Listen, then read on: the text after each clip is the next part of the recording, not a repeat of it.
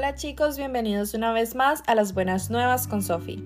El día de hoy hablaremos sobre Génesis 20 titulado como Abraham, Sara y Abimelech. Y dice, Abraham se fue de allí a la región del desierto del sur y se quedó a vivir en Gerar, que está entre las ciudades Cades y Sur.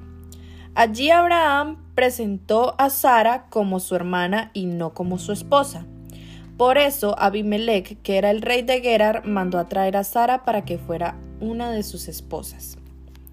Una noche Dios se le apareció en un sueño a Abimelech y le dijo, Vas a morir, pues has tomado por esposa a la mujer de otro hombre. Pero Abimelech ni siquiera se había acercado a ella, así que él respondió, Dios mío, ¿cómo vas a destruir un pueblo inocente? Abraham me dijo que Sara era su hermana, y ella no lo negó. En este asunto me siento tranquilo, pues no le he hecho nada malo. En ese mismo sueño Dios le dijo, Ya sé que no has hecho nada malo, pues yo no te dejé que la tocaras, ni que pecaras contra mí. Pero ahora devuélvele su esposa a ese hombre. Él es profeta y va a orar por ti para que vivas. Si no se la devuelves, te aseguro que tú y los tuyos morirán. Al día siguiente, muy temprano, Abimelech mandó a que todos sus asistentes se presentaran ante él.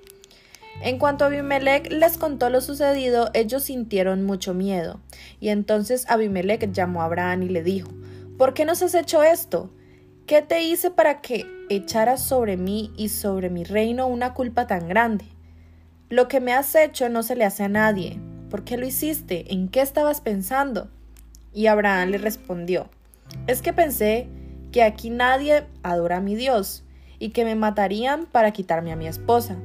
La verdad es que ella es mi hermana y me dejaron casarme con ella porque es hija de mi padre, pero no hija de mi madre.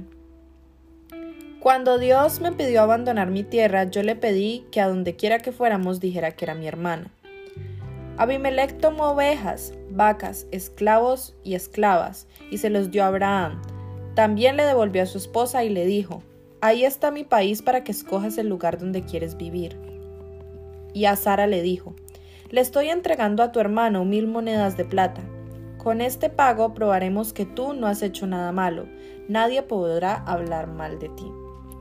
Y entonces Abraham le pidió a Dios que sanara a Abimelech, y Dios lo hizo.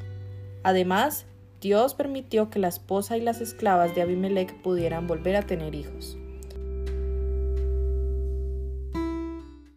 Pues por causa de Sara Dios no dejaba que los tuvieran. Ahora, para entrar un poco más en el tema, podemos pensar que la preocupación de Abraham probablemente no era porque Sara parecía una joven hermosa a los 90 años de edad. Podemos suponer que estaba bonita a esa edad, pero lo que es más importante aquí es que ella estaba conectada a uno de los hombres más ricos y con más influencia en aquella región.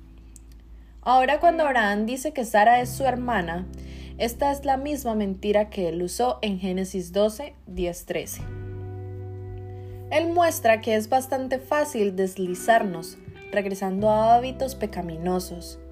Abraham tropieza en algo que ya había tropezado antes.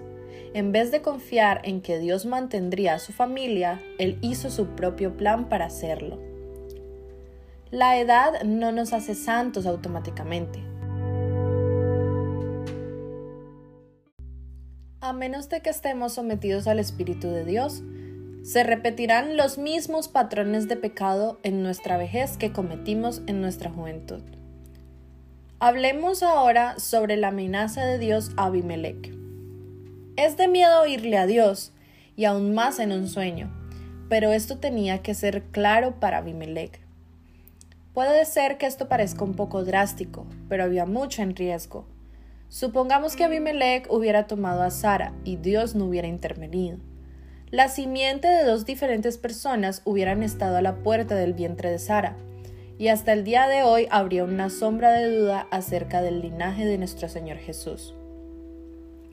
A pesar de la falla de Abraham de realmente confiar en Dios en esta situación, Dios no le iba a abandonar él no dejaría que Abimelech tocara a Sara. De aquel vientre saldría el hijo de la promesa, de quien eventualmente vendría el Mesías de Dios. Dios no iba a dejar esto en las manos de un hombre.